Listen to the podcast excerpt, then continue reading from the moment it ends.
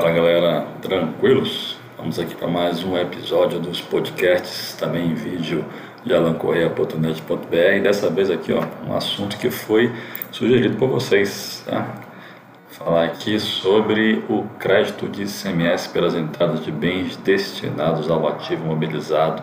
Aí uma possibilidade de acreditamento prevista na Lei Candir, tá? Lei Complementar 8796 e disciplinar lá nosso regulamento CMS, né, aprovado pelo decreto 20.899. Tá bom? Então, se você tiver curiosidade, tá aqui os dispositivos, tanto a Lei Candir, tá, o artigo 20, e lá o nosso regulamento CMS, o artigo 98, né, parágrafos 3 4 e 5 tá?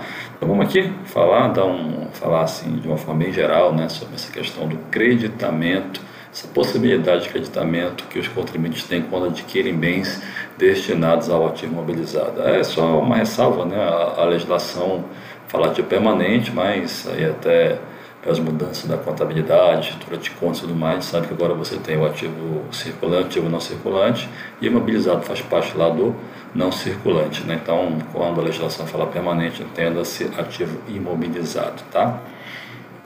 Então, assim, que fala a legislação. Tá? Isso aqui é o texto da Lei Candida, gente. Assegurado sujeito passivo de acreditar-se do imposto anteriormente cobrado em operações de que tenha resultado entrada de mercadoria real ou simbólica né, no estabelecimento, inclusive destinado ao tipo permanente. Tá? Então, é uma das hipóteses de crédito financeiro né, autorizadas pela legislação, no caso aqui pela Lei Candir, o contribuinte adquiriu bens destinados ao, ao seu ativo fixo, né, seu ativo mobilizado, vai poder tomar o crédito relativo ao imposto cobrado nessa aquisição, tá? mas aí com uma observação importante. Ó.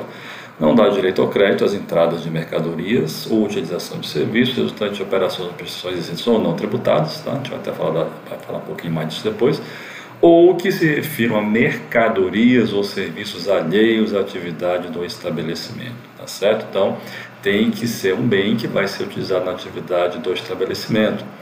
E aí tem uma certa polêmica. É, ela é atividade fim, é, pode ser administrativo, administrativo de apoio. É, gente, aí depende muito de como o Estado interpreta. Eu tenho uma posição pessoal de que é ah, aqueles bens que a empresa, né, o contribuinte utiliza para a consecução do seu, do, do, seu, da sua finalidade, do seu fim. No caso, é, bens destinados à atividade de industrialização ou comercialização. Se for um transportador, aqueles bens que ela utiliza, né, transportador utiliza na prestação do seu serviço. Então, se você de repente tem lá um, uma indústria, os bens do seu ativo fixo né, utilizados na fabricação de seus produtos, você tem ICMS para poder se acreditar. Se de repente tem lá uma atividade, um departamento comercial, né, então você também tem ali bens que podem ser utilizados. E meu entendimento é de que como essa atividade, né, essa, esse setor, esse departamento está ali também direcionando as suas funções para que a empresa atinja a sua atividade fim, no caso a comercialização dos seus produtos, entendeu também que dá direito a crédito. Mas é sempre bom consultar aí né, a, a, o que, é que a Secretaria de Fazenda pensa a respeito, se há uma limitação, se é só realmente atividade fim, no caso de indústria, se for aqueles bens que só são utilizados ali na produção, na fabricação de produto, independente se algum outro setor dá um apoio, a comercialização, alguma coisa do tipo, tá? Vale a pena consultar e verificar. E aí, aqui algumas regras estabelecidas pela legislação em relação a essa apropriação, basta você tomar, é, adquirir né, um bem imobilizado com o valor do imposto ali cobrado, e utilizar esse bem imobilizado na consecução de, sua, de suas finalidades, né? na sua atividade ali, ou de industrialização, de comercialização, ou de prestação de serviços sujeito a ICMS. Tem que observar essas regras aqui. A primeira delas, a apropriação da fração de 1,48 avos ao mês. Então você vai pegar lá o valor do imposto né, cobrado na sua aquisição e vai dividir em módicas 48 parcelas. Tá? Simples assim, 4 anos você vai ter para tomar esse crédito. E a primeira parcela tem que ser no meio de entrada. Ah, Alan, eu esqueci de tomar esse crédito, né? Fui lá, registrei a entrada do meu imobilizado, é, mas não tomei o crédito. Perdi esse crédito? É, você pode tomar o crédito de forma extemporânea, tá? E aí, de novo, depende muito de como cada estado trata dessa possibilidade de creditamento extemporâneo, né? É, aqui no estado do Amazonas, pelo menos, você tem que pedir autorização, né? Se é um crédito aí relativo a uma entrada imobilizada que você não tomou a época correta, isso aí vai entrar como crédito temporário na sua apuração, então você tem que solicitar autorização para tomar esse crédito, ok? E aí tem um detalhe, ela então sempre vou ter que observar que essas 48 parcelas, vou ter que pegar o valor do meu crédito, vou ter que dividir em 48 parcelas. Regra geral sim, mas aqui no Amazonas, né, lá no regulamento do CMS, tem uma exceção, que você pode aproveitar o crédito de forma integral naquele mês em que você deu entrada do bem. Desde que o valor desse crédito seja de até R$ 1.700 por bem, ou somando ali o conjunto de bens que você quer apropriar o crédito de forma integral, fique aí no valor de 3.400, no né, valor global, sempre observando o limite individual de 1.700 por bem. Tá? Então, uma exceção aí que você não precisa observar lá essa apropriação parcelada. Você pode tomar o crédito de forma integral naquele mês que você adquire o bem, observando esses limites aí. O individual de 1.700 e o global de 3.400. Ah, lá eu desincorporei o bem antes de completar lá o quadrinho dos 4 anos. Aí perdeu o Playboy, tá? Aquela, aquela passe, aquele saldo remanescente que você teria, digamos que você adquiriu um bem, ficou com esse bem lá utilizando na tua indústria, lá na tua, no, seu, no teu setor de venda, no teu comércio, uh, por dois anos e depois você desincorporou esse bem. Ainda tem lá um saldo de semestre que você poderia acreditar. Esquece, tá? Você desincorporou o bem imobilizado, perdeu o saldo remanescente, você não vai poder utilizá-lo, ok? Regra da legislação. E, né, como já até mostrei aqui para vocês, não é permitido creditamento em relação às saídas ou prestações isentas ou não tributadas, tá? É aquela regra da Constituição, né? Se não tem débito, não tem crédito. Então, para todo, todo e qualquer é, fins de creditamento, você tem sempre que observar essa regra da Constituição, tá?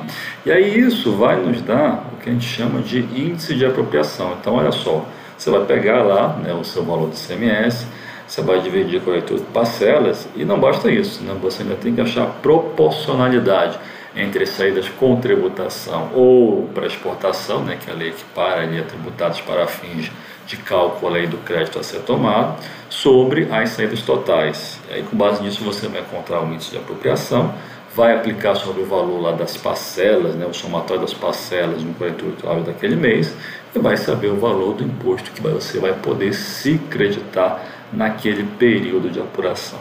Certo, gente? Então, você vê que são é, você tem um passo a passo aí, né? São passos que você tem que seguir.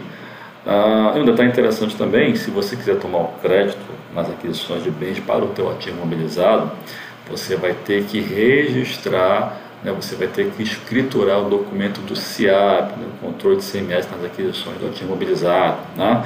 E esse CIAP, no documento CIAP, é um dos blocos lá da FD, é o bloco G. Então, é condição Ok, gente? Se você quiser tomar o crédito do imobilizado, necessariamente você vai ter que formar lá na sua escrituração fiscal digital o seu bloco G, okay, lá seguindo o guia prático, todos os registros que você tem que apresentar, é, discriminar cada um dos bens, a parcela correspondente a cada um dos bens e o cálculo si de apropriação, tudo isso demonstrado no bloco G. Ah, mas eu, e se eu não quiser apresentar o bloco G? Não tem problema, você não precisa tomar o crédito do CIAP também. Ok? Então, você não quer tomar o crédito, apresenta o bloco G. Se não vai apresentar o bloco G, não pode tomar o crédito. Simples assim. Tá? E aí, gente, para ficar um pouco claro, um pouco mais claro, olha só esse exemplo aqui. Uma aquisição de bem destinado ao ativo permanente no valor de 100 mil reais, com origem lá em São Paulo, no destino ao Amazonas, uh, com frete FOB contratado por 10 mil reais, tá? frete contratado aí pelo adquirente do bem imobilizado como é que ficaria a composição desse crédito, né, desse crédito que poderia ser apropriado pelo adquirente. Aqui um detalhe interessante. Você tem o imposto destacado na nota, né, aquele imposto cobrado pelo estado de origem, no caso aqui São Paulo, no valor de 7 mil reais. Você teria a diferença de alíquota, lembrando, né, regra geral também da, Constituição, se você tem um bem do imobilizado ou de uso consumo também, mas no caso aqui de mobilizado, saindo de um estado com destino a um contribuinte em outra unidade da federação, essa unidade de destino vai poder cobrar, né, vai cobrar a diferença entre a alíquota praticada na operação interestadual, que é sua alíquota interna, e a alíquota praticada na operação interestadual. É o caso aqui que eu estou colocando, veja só, vindo lá de São Paulo para o Amazonas, a alíquota interna 18%, né, a alíquota de São Paulo 7%, diferença de alíquota 18 menos 11, e aí você tem a base de cálculo das diferenças de alíquota, que seria os 100 mil, que é o valor do bem, e o valor do frete, né, o valor do frete contratado pelo adquirente. Tudo vai compor a base de cálculo para fim de cobrança dessa diferença de alíquota. Valor total cobrado a título de, de FAO, né, 12.100. E você tem o ICMS incidente sobre o frete. Né? Então você contratou o frete, está lá o conhecimento de transporte, tem o valor de ICMS destacado. Você também vai poder descreditar. Então isso é interessante tudo aquilo que diz respeito a ICMS nessa aquisição do bem imobilizado, ICMS da operação própria, destacar documento, o ICMS diferença alíquota cobrado pelo Estado da entrada uh, e eventual ICMS incidente aí sobre o frete que você contratou né, para receber esse bem, né? tudo isso, tudo que é ICMS vai é, compor aí, né, vai compor o bolo desse imposto que você vai poder tomar como crédito fiscal, tá certo? Somando tudo, 7.012.700, total de crédito nessa aquisição para o ativo imobilizado, 19.800. Pegue esse valor de 19.800, divide aí por 1,48 avos, tá? E aí você vai ter aqui a sua parcela passível de apropriação 413 reais. Ah, não, então vou pegar esses 413 e vou jogar direto na minha apuração. Claro que não. Ah, na sequência você vai fazer o quê? Você vai calcular o índice de apropriação, gente. Como é que você vai calcular isso? Pega lá as tuas saídas tributadas, 60 mil aqui no nosso exemplo, saídas de 240 mil, totalizando as saídas de 100 mil reais nesse período de apuração. Como é que você vai calcular o seu índice de apropriação? Pega as saídas tributadas e para exportação sobre as saídas totais, no caso aqui 100 mil, 60 dividido por 100 mil, você vai ter lá o índice de apropriação de 0,60, 60%. Pega esse 0,60, tá certo? 60%, índice de apropriação, e aplica sobre aquele somatório lá, né, das parcelas que você é, calculou 1,48 avos, né, as parcelas de 1,48 avos, 403 reais 413 multiplicando aí por 0,60, que é o índice de apropriação, o que é que você vai levar para sua apuração nesse mês? 248 reais. E a diferença lá entre 413 e 248? Perdeu o Playboy, tá certo? Esquece a diferença. Que você vai poder tomar como crédito 248, porque é o resultado aí do cálculo do índice de apropriação sobre as parcelas lá de 1,48 avos. Simples assim, tudo isso demonstra, tudo isso tem que ser demonstrado lá no bloco G da FD, lá no documento do CIAP. Ok, gente? Então é isso, tá? Aqui, é, finalizando aí essa nossa conversa, um, um assunto que foi sugerido por vocês. Espero que tenha, claro, tem muito mais coisa que a gente pode aprofundar sobre o CIAP, mas, de novo, a nossa proposta aqui é ter essa conversa bem rápida e direta ok? Espero que tenha esclarecido algumas coisas e aí se aprofundar no estudo do creditamento do ICMS nas aquisições do bem imobilizado. Beleza, gente? Fiquem na paz e tchau!